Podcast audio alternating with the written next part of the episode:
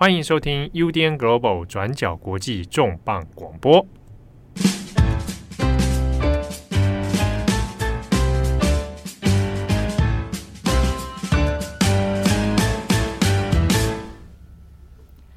Hello，大家好，欢迎收听 UDN Global 转角国际重磅广播。我是编辑会议，我是编辑木仪。今天这一集的重磅广播是我跟木仪第一次搭档，对吧？哎，对耶，是不是之前都是搭档 daily？没错，对，我们今天呢要来聊一个题目，是在谈匈牙利的鼓励生育政策哦。那这一集是我们两个人搭档主持，可能也是我们两位很有兴趣，也很想要多深入了解的一个的一个题目啦。对对，那主要是因为现在全球都在讨论这个少子化的问题，然后也有提出相对应的政策啊，所以我们今天是要来谈匈牙利。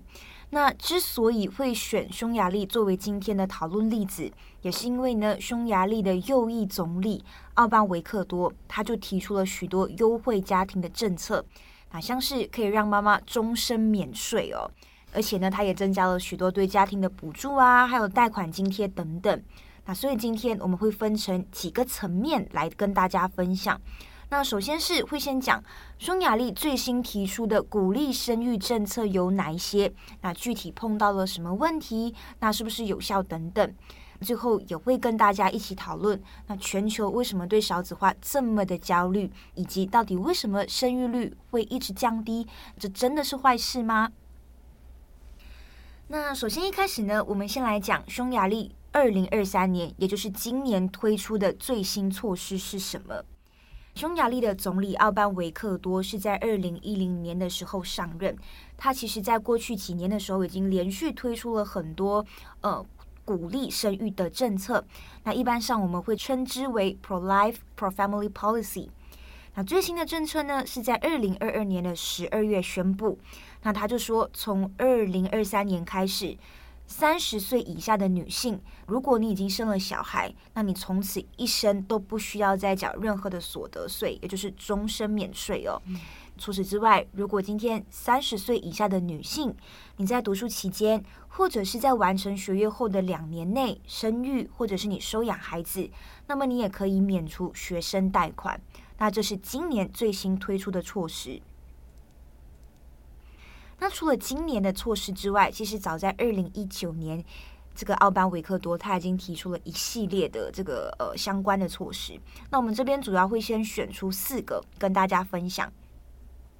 那刚刚有提到，如果你今天是三十岁以下的女性，你生小孩，那就可以终身免税嘛。嗯，那在二零一九年呢，他提出来的是这样子，也就是说，你今天要生四个小孩，就是你生下四个小孩的女性才可以终身免税。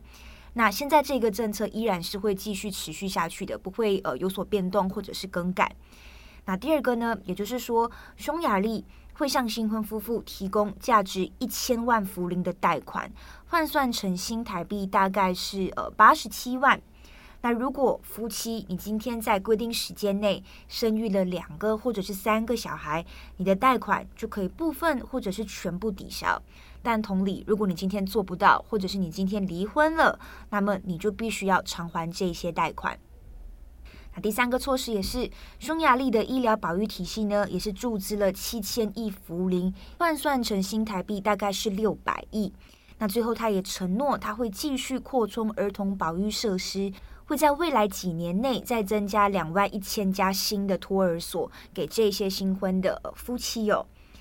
那我觉得很值得探讨的事情是，匈牙利花了很多心力在促进这个生育，也在鼓励人们多生育哦。像是《纽约时报》就有提到一点，他就说很少有国家可以像匈牙利这样。那为什么会说很少呢？主要是因为他的总理奥班维克多在二零一零年上任之后，他是花费了国内生产总值的百分之五这么多的一个数目来促进国家的生育政策哦。这可能是其他国家相对来讲比较没有做到的一件事情。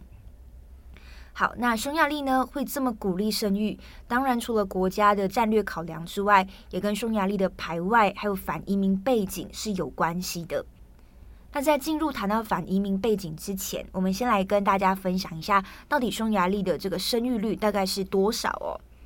那匈牙利在二零二二年的人口大概是九百九十六万，对于大多数的发达国家来讲，你在没有任何移民的情况下，你如果要保持人口稳定所需，那你的最低生育率大概是要落在二点一哦。好，我们看一下欧洲的数据。欧洲的女性平均她的生育率是一点五八个孩子，在这当中，法国的生育率是最高的，平均大概是一点九六人。那奥班维克多在二零一零年上任之后，匈牙利其实是欧洲生育率最低的国家之一，只有大概一点二，那其实是相当低的一个数字。匈牙利的生育率之所以这么低，可能也有不同的因素啦。那像是说，可能年轻的女性或者是伴侣对于生育或者是对于结婚有一些新的或者是不同的想象。那另一方面呢，可能也是因为呃人口大量的往西欧迁移去找工作，再加上匈牙利有极少的移民，所以各种方面也就加剧了生育率这么低的一个问题。那接下来我们就要进到来谈匈牙利反移民排外的一个背景哦。那其实，在收集资料的过程当中，可以看到这个总理奥班维克多他是右翼政府，他是非常反移民的。像是 BBC 的资料就指出呢，总理奥班维克多在上台之后，他的政府确实是一直在鼓励呃生育措施。那我们知道说，在生育率低的国家，像是可能美国啊，或者是德国，基本上他们就是依靠外来人口的移入嘛，像是移民。但是奥班维克多呢，他就是坚决的表示，他们拒绝依靠移民或者是难民来提高匈牙利的人口数量哦。他就说不要依赖移民来保障匈牙利的未来。那在这背后，其实反映的恐惧也是说，他们害怕匈牙利的这个民族灭绝，也担心匈牙利的人口最后会被移民取代哦。过去其实从奥班维克多的演讲里面可以看到，他传递的这个内容跟价值观也是相当的保守，那也是以民族主义作为中心思考的。那像是奥班维克多就有在他的演说里面提到，他说欧洲已经走到了一个历史的十字路口哦。他说：“你看，来自穆斯林的国家，这些难民大量涌入，那涌入的结果就会改变整个欧洲的文化还有人口。也就是说，到最后，欧洲以基督徒为多数的这个呃地区呢，到最后就会变成被穆斯林取代。他要传递的讯息是这个样子的。那备受讨论的呢，是他在二零一九年的国情咨文。那这个国情咨文里面，我这边直接引述哦，他就说。”在欧洲出生的孩子越来越少，那对西方来说，答案是移民。每缺少一个孩子，就应该要接纳一个移民儿童，那这样人口数量就不会减少。但是我们匈牙利人有不同的想法，我们不仅需要数字，我们想要匈牙利孩子啊接受移民，对我们来说就是投降。那这是他自己在演说里面提到的，所以我们可以看到。至少在这过去几年，奥班维克多在领导匈牙利之后，他已经成为欧洲里面反移民态度最坚决的一个领导人哦，也是像是成为呃欧盟各国里面的保守派轴心。他当时候其实也有一个称号叫做“欧洲川普”，所以你可以看到这几年在他的领导之下啊，匈牙利就是主打反移民、反全球化，那也大打这个民族主义的旗帜等等。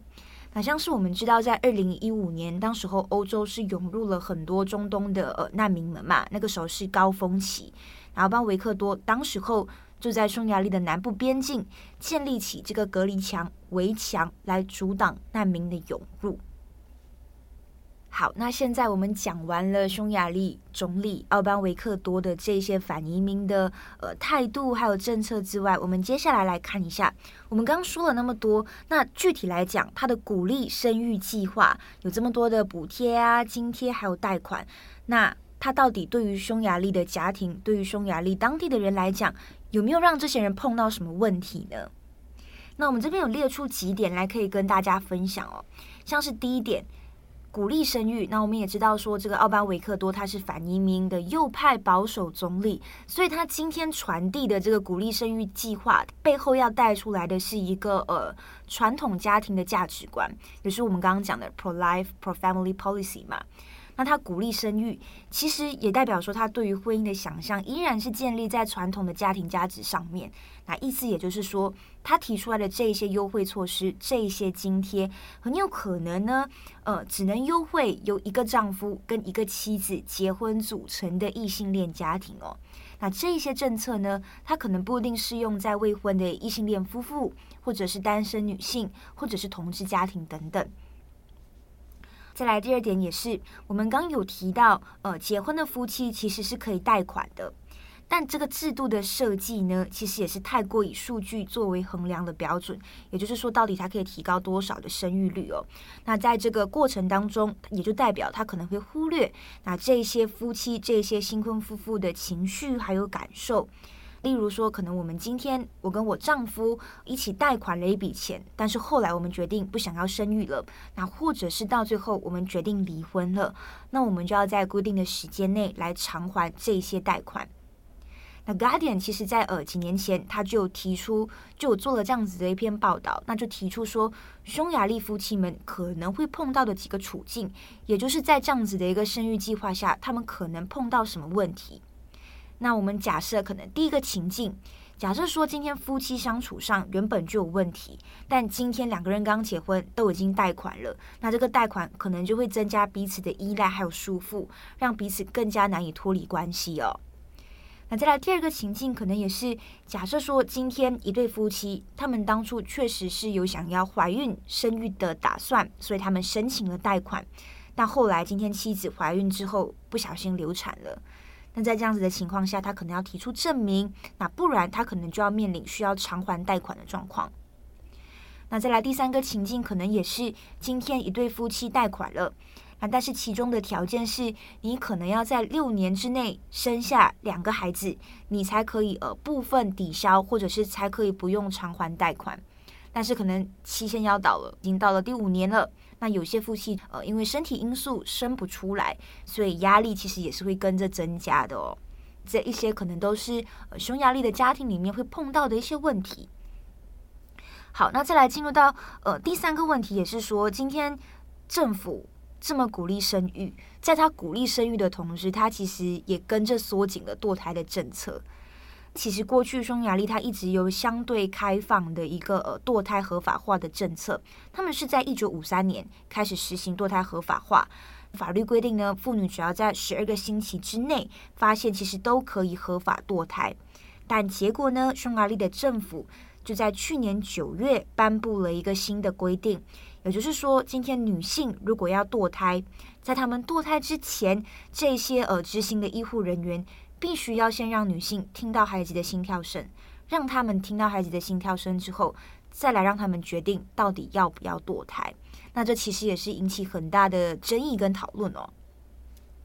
好，所以我们刚刚讲了匈牙利的一连串背景，包括它的这个鼓励生育政策有哪一些，那以及可能当地的家庭会碰到哪一些问题。最后，大家可能也会好奇的是，从二零一零年到现在二零二三年了，到底奥班维克多实行的这个鼓励生育计划有没有成效？好，我们再来回顾一下刚刚讲的数据。奥班维克多在二零一零年上任，那当时候匈牙利的生育率只有一点二，那现在在二零二三年，生育率大概是提升了一点点，大概在一点五到一点六左右。所以其实确实是有提升的。那我们这边引用《纽约时报》的报道哦，那《纽约时报》就形容匈牙利这个呢，它可能是一个有限的进步，而且成本非常非常的高。那虽然数据看起来确实是有上升的倾向，确实是有提高的，但目前还很难确认说这到底是不是完全受益于奥班维克多的这个鼓励生育计划。那现在讲完匈牙利，我们也来看一下其他国家的例子。可能这几年大家有在听 Daily，或者是有在关注的话，应该都会知道说，类似的这个呃鼓励生育的措施，在亚洲也是一直有被政府们提出来嘛，像是中国还有新加坡。那中国的人口在去年其实已经出现首次负增长的一个状态哦。那中国是在二零一六年结束独生子女的政策，就是开放二胎，到现在已经开放三胎了。那其实也提供了很多的这个现金奖励，或者是减税的措施给新婚的夫妻。那但是我们看一下数据，中国的生育率呢，其实是在那个时候确实是有上升的，在那之后其实就没有一个上升的趋势，而是一直在往下降哦。那到最后就是我们去年讲的人口首次出现负增长的一个状态。那《纽约时报》的报道里面有提到一个关键的一个因素是，他们就说，一旦一个国家他们的人口已经跨过负增长的门槛，政府就很难或者是几乎没有办法扭转这个局面了。而且呢，随着一个国家的人口结构，它变得越来越头重脚轻，也就是说，年轻的一代越来越少，但是老年人口会越来越多。那其实这个国整个国家的这个状态就是会比较难难以去扭转的。那再加上中国本来就是移民比较少的国家，所以面临的挑战也会来得更大。那这是中国方面的情况。那在新加坡，我们也看一下。新加坡呢，在今年它的这个国家预算案就提出了一个呃补贴父母的一个措施。那新加坡的媒体亚洲卫视，它其实就有提到，呃，从今年二月十四号开始，无论这一个家庭，也就是新加坡的家庭有多少小孩，那现在你每一个新生儿，就是说你每生出一个孩子，就可以额外获得三千元新币的补贴。那换算成新台币，也就是六万八千两百三十四元这样子的一个数字。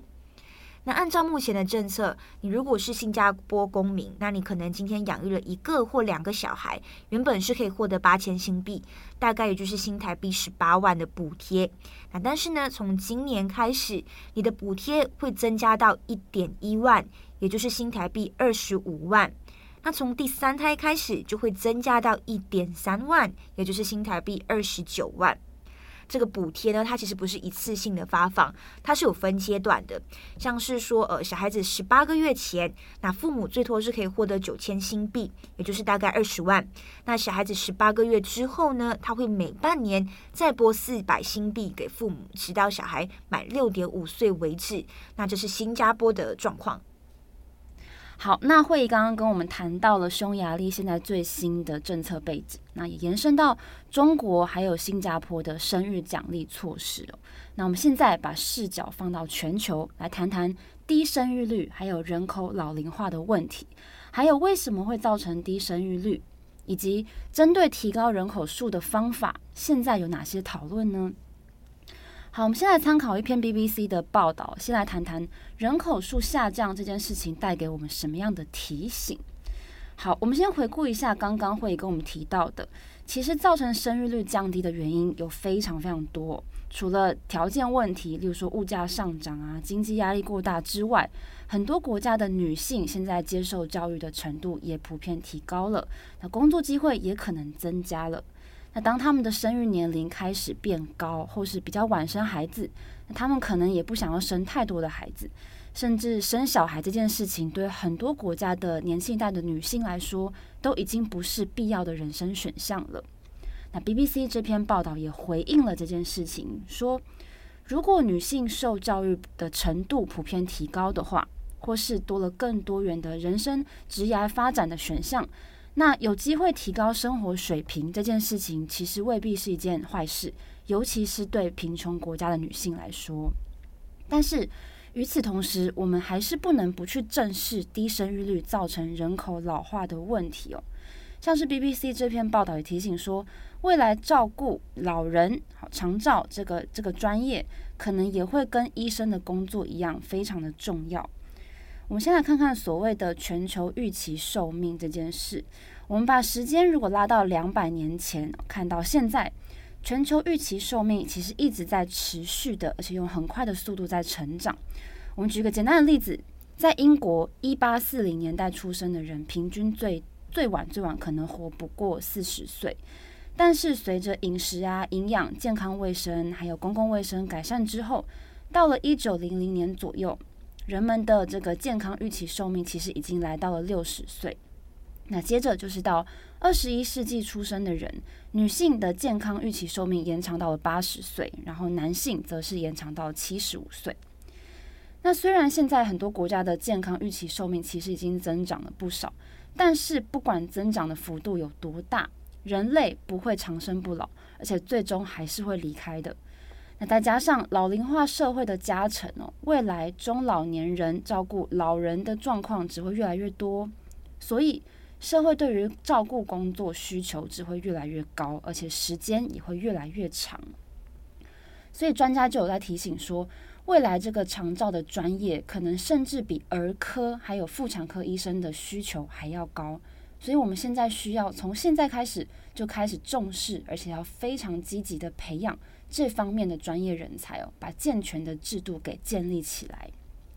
好，那看完以上的这些提醒之后，我们来聊聊经济结构还有政策的面向。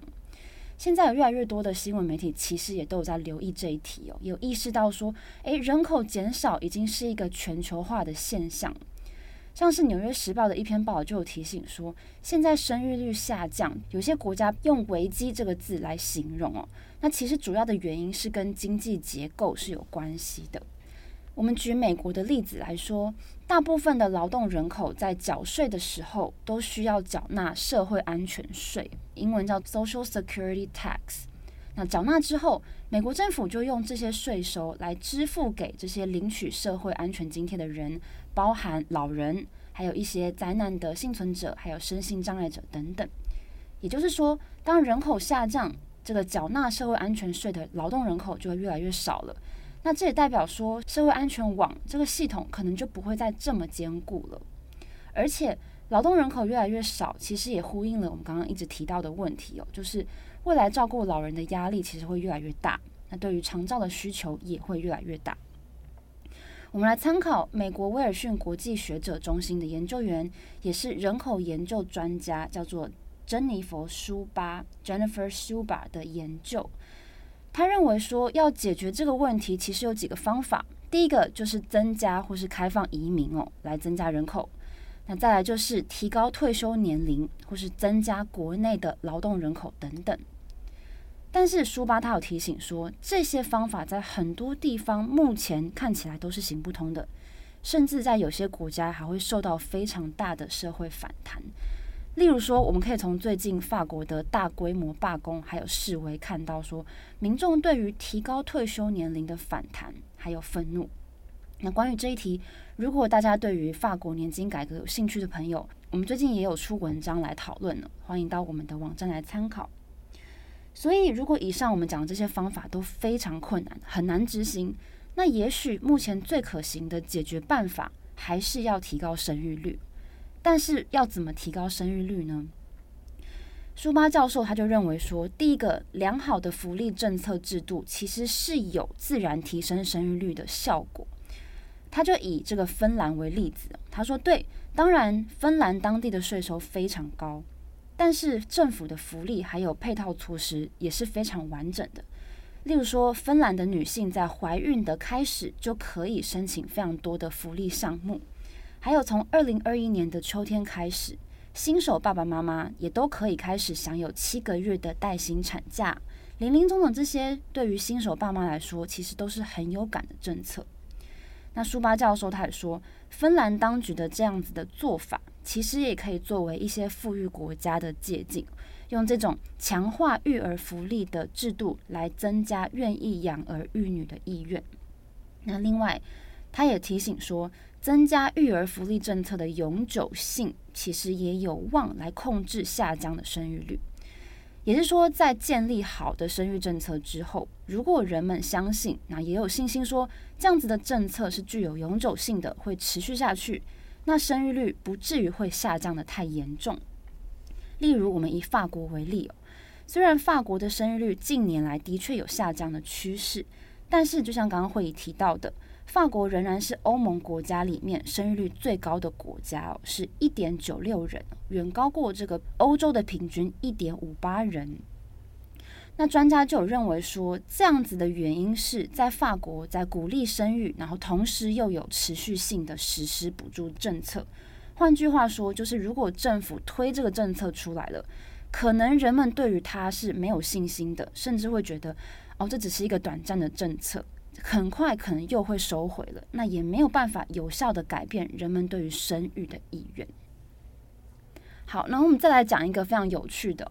就是如果社会能够确保女性在生育之后可以重返工作岗位，那对女性来说，生育的意愿可能会提高。我们看《The Guardian》就引述了这个波兰华沙结构研究所副所长的说法，他说。波兰现在有超过一半的年轻女性是接受过大学教育的，而且这些女性她们都想要工作，而且也非常期待自己可以在职场上好好的发挥自己的才能。那对这群年轻女孩来说，唯一增加生育意愿的方法，就是要确保她们未来在工作还有家庭方面能够结合得非常好。但这个不只是有关女性她本身的能力或是条件。而是需要家庭，不管是他的伴侣还是家人的同步合作，还有社会福利政策跟整个社会氛围一起配合，才有可能会做得到。言下之意就是，社会如果要让这些年轻女性有信心，她们在生完孩子之后，不但可以成功的重返工作岗位，那未来在抚育孩子还有兼顾家庭方面，也不会影响到他们在工作上的表现还有自我实现。那也许生育对他们来说就可能会是一个选项，但是大家也可以回头想一想，我们自己所属的社会或是现况，能不能让女性做到这件事情呢？好，我们刚刚有提到这个美国人口研究专家舒巴，他也提到说，人口减少其实很有可能是一种自然的趋势。我们来看看他怎么说的。他说，按照历史发展的脉络来看，当人们平均的收入增加了。生活品质提高的时候，一个国家普遍都会从高出生率、高死亡率走向低出生率，还有健康预期寿命也会延长。那在这样子的情况之下，每个家庭的孩子平均从五六个会减少到两三个，然后一直到我们现在看到很多富裕国家的现象，就是超低生育率，女性受孕的年龄开始变高了。他们比较晚开始生孩子，而且甚至可能也不想生孩子，或是不想生太多的孩子。那同时，这些国家也迅速的走向高龄化社会。我们来看看数据，现在已开发国家的年龄中位数是四十二岁，远远超过一九五零年年龄中位数的二十九岁。所以这就是舒巴教授谈到的，从高出生率、高死亡率走向低出生率，还有高龄化社会。好，那再来就是很多国家的年轻人，他们正在接受高等教育，而且晚婚、晚生育或是不生育，其实也是一种常态。那在小家庭长大的人也开始认为说，小家庭是常态，也是未来他们期望的生活模式。但是也有经济学家认为说，如果以中国的状况来看，即使生了一个孩子，那很少人会再想要生第二个孩子或是第三个孩子。最主要的原因还是经济条件的问题哦。例如说，当物价高涨，然后住房还有孩子的教育成本都提高了，那很多人会认为自己连帮自己买房子的几率都很低了。那更何况是买可以容纳一个有两三个孩子的家庭的居住空间呢？所以，综合以上讨论，这些都有可能是造成生育率下降的原因。好，所以我们其实刚刚讲了那一大串，讲完了匈牙利，再讲了 全球性的这个生育焦虑。其实我也发现说，我们在准备资料的过程当中，因为我发现其实很少提到男性在这个里面要扮演的角色。对对，对，像是我们会提到说要女性要重返职场，但是男性即便他今天步入婚姻，他生小孩了，他没有要重返职场。嗯，对，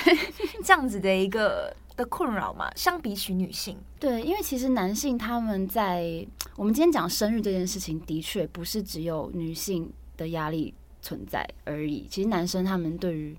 很多方面，例如说不管是经济方面，还有教育，他们可能也是有他们自己的烦恼。嗯。当然讲各说各的烦恼。我自己在准备这个题目，也在思考的一件事情是，今天我也是三十岁以下嘛。那如果今天我所在的这个我的国家让我就是生了孩子，那我就可以终身免税。那我要不要生？其实我们刚在录音之前，我们两个好像有在讨论这件事情。对对对。可是我听到“免税”这两个字，我觉得挺诱人的。可是以你的年纪，你要生到四个哎。按照匈牙利的那个政策，你要生四个才才可以那个免税。好像有点来不及。那我还有点机会。对对对，我就是再努力一下。对对对。可是说真的，这样的条件会吸引你吗？我觉得它多少对于一些可能想要有生育计划的女性家庭来说，它当然是呃有一个刺激或者是一个鼓励跟帮助的一个措施。嗯、那当然对我来讲，我觉得我其实还抱持一个观望的态度。可能我对于婚姻、对于家庭、对于生小孩这件事情还在思索，嗯、还在思考，说我有没有其他的可能性吗？对对对对，因为我觉得从我身边很多女性朋友的观点来看，其实。很多人其实并没有那么排斥生小孩，只是很多人会认为说，现在的生活其实过得很好。嗯，就虽然我们现在有现在的压力，可是总体来说，哎、欸，我们还是有嗯，可以维持一定的生活水准，对，品质品质也不错。但是如果有了孩子之后，这一切可能都很难想象。就是说，我会不会其实现在生活模式其实会改变，或者说啊，我现在假设我们在录音，可是我脑脑子想的可能是我等一下要回去做什么菜给我的孩子吃，或是哦，我几点要盯他功课等等，这些压力其实都会随之而来。但是我觉得现在女性也未必会觉得说哦，这是一个非得就是不可以做的事情，只是说可能会有一些忧虑或是害怕，觉得说哦，现在生活模式可能会改变。嗯嗯，对。对我来讲，我的思考层面，我自己个人啊，会比较还在探索的事情是，就是我为什么想要生小孩，嗯、我为什么要生小孩，嗯、跟以及假设我今天真的想要生小孩，那我小孩生了出来之后，他未来会面对怎么样的一个世界？尤其是当我们哦，对，一直在做，你知道全球暖化、嗯、气候变迁的。的新闻，所以我会一直在想说，如果今天假设我有小孩，那他出生之后，当他老了，他会面临一个什么样的一个地球，什么样的一个世界？对，这是我自己蛮对对其实我身边有很多在环啊环境保护组织工作朋友，其实也有相同的烦恼，嗯，就会觉得说，我们每每天面对其实都是一些 crisis 的东西的议题，然后会很难想象说。未来世界会怎么样？就像其实这是环境方面，然后另外一方面是我觉得现在科技也真的蛮恐怖，就是 你说的 AI 控制嘛？对对对，像我们之前不是有聊到 Molly 的这个议题吗？就是有关于这个社群平台演算法的部分。然后我在听这一集的时候，我自己有很很有感觉，说我真的很难想象在二十年之后，世界科技会怎么样去影响我们的生活。然后有可能我们跟孩子的代沟会不会越来越深，或是我可能赶不上未来教养的一个焦虑。对对对，就是也许我认为我营造的家庭是一个很幸福的家庭，然后我以为说我孩子什么都会跟我分享，但其实未必真的会如同我想象的这样。嗯，对，怎么办？我们现在好像很明显的就是反映出一些女性的，就我觉得在女性不管有没有想要。应该说，对于想要生育的女性来讲，其实三十岁上下，它其实就是一个坎，因为三十岁之后，你就会被界定为高龄产妇。对，所以你在这个时候，你不免你会去开始思考，你到底有没有想要做这个人生的选择。嗯，对。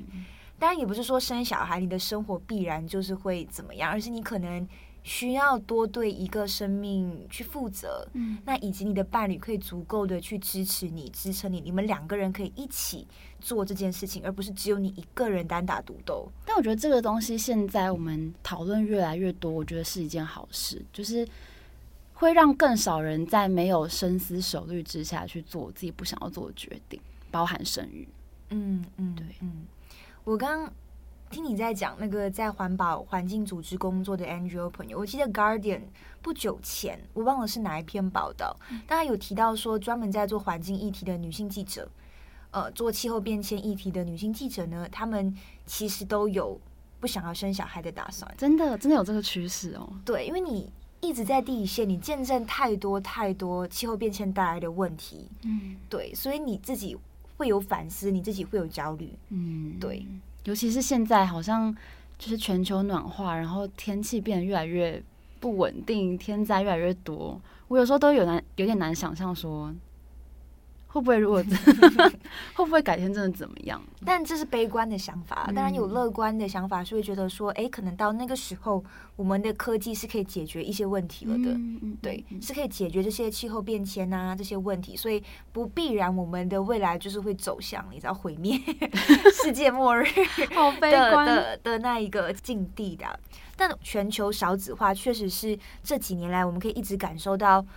不管是你可能，我们今天作为我们在日常生活中，在我们这个年龄，可能身边朋友们都已经在讨论要不要步入婚姻了。那在整个大环境里面，不管是新闻或者是各个国家，他都一直在提醒你，就是少子化的这件事情。所以我觉得，让社会有越来越多的讨论跟反思，确实是一个好的趋势。像我们讨论了这么多，其实我们也可以回头来想一个问题，就是说人口减少，然后低生育率，嗯、然后。老龄化社会，这真的全然是一件坏事吗？为什么现在我们在媒体上看到的，好像很多国家领导人都会把这件事情当成一个国安危机？因为资本主义让你运转，他需要更多的努力。对，这是一个预谋，又走到这个，对对对，又歪掉了。好像是美国的一个中国人口专家王峰博士，他在今年一月底的时候就投书了《纽约时报》。那这篇文章其实主要是以女性的视角来做论述的。这个王峰博士他就说，人口下降其实代表着这个平均寿命变长，而且女性还有年轻人，他们其实会拥有更多自由的空间去做各种不同人生的选择。例如说，考虑诶要不要保持未婚的状态。要不要去追求更高的薪水？要不要去追求更好的生活品质？这些提问其实对于女性来说都是可以增加更多机会的，也可以减缓哦一般人觉得说哦人口下降会不会同步降低劳动力的这种忧虑。那他也提到说，避孕知识还有资源如果普及了，那也会减少意外怀孕的机会，会减少更多的遗憾。那王峰博士他也认为说，人口减少会同步减少人类对于有限资源的争夺。那政府也需要多加的思考说，诶，我们是要把资源放更多在购买更多的军事装备上，还是说我们要不停地追求经济成长，或是我们要把它放在养老基金还有社会福利上面，来增进儿童教育啊、性别平权啊，还有去增进公民福祉等等。这些可能都会带来更多的和平，这是王峰博士的想法。那根据联合国在二零一七年提出的一个预测，他们说东欧到了西元两千一百年，人口数会从二零一七年的二点九二亿减少到二点一八亿，这是减少的部分。但是我们反过去看，西非的人口数可能会从三点七二亿增加到十六亿这么多。所以，如果我们就西非还有东欧这两个区域来看，两个地区在未来会面临非常非常不同的挑战。欧洲是人口整体减少，然后非洲是人口增加。那这个王峰博士他也说，其实现在有非常多的富裕国家，他们非常仰赖移民，像是我们刚刚提到的美国、德国。那这些移民大多都是来自于经济条件相对来说比较不好的国家。那他们也会有比较大的机会来获得这些集中在富裕国家的资源呢。那最后，他也强调说，如果人口下降是无法避免的一个事实，那我们是不是需要去接受它、适应它，而不是一直努力的想要去扭转这个事实呢？好，那我们接下来做一个这这最后的提问哦，就是说。我们会不会把人口减少还有低生育率这件事情看得太过悲观？包含我们刚刚的讨论，我好像也提出一些蛮悲观的想法。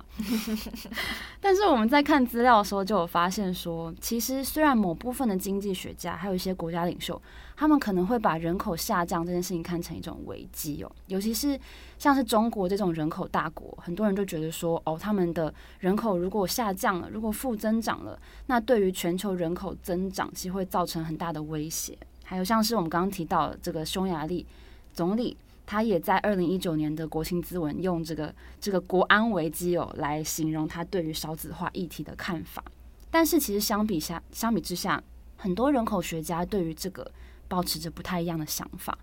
像是他们也注意到人口减少的好处，像我刚刚提到的这个王峰博士的观点。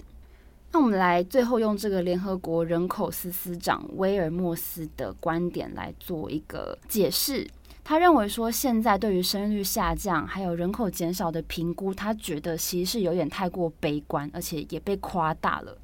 他就举例说，自从一九七零年代以来，日本，他举日本的例子，他说日本就一直在跟人口下降的这个问题有在搏斗，一直在研究说要怎么样做会对日本这个国家更好。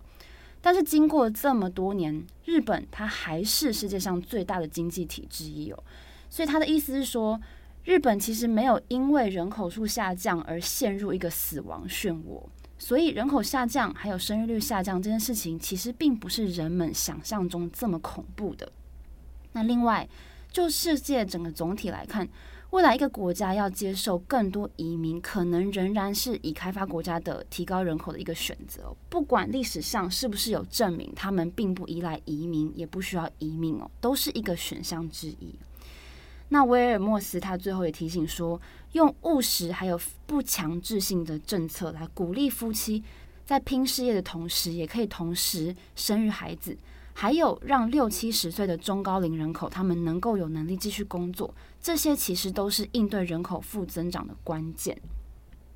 那他的想法就是说，他觉得维持人口的稳定，其实才是最重要的事情。尤其是现在所有社会都需要适应人口老龄化，那真正重要的事情，其实就是预测未来人口变化的速度有多快，还有我们能够花多少时间去应对这样子的变化。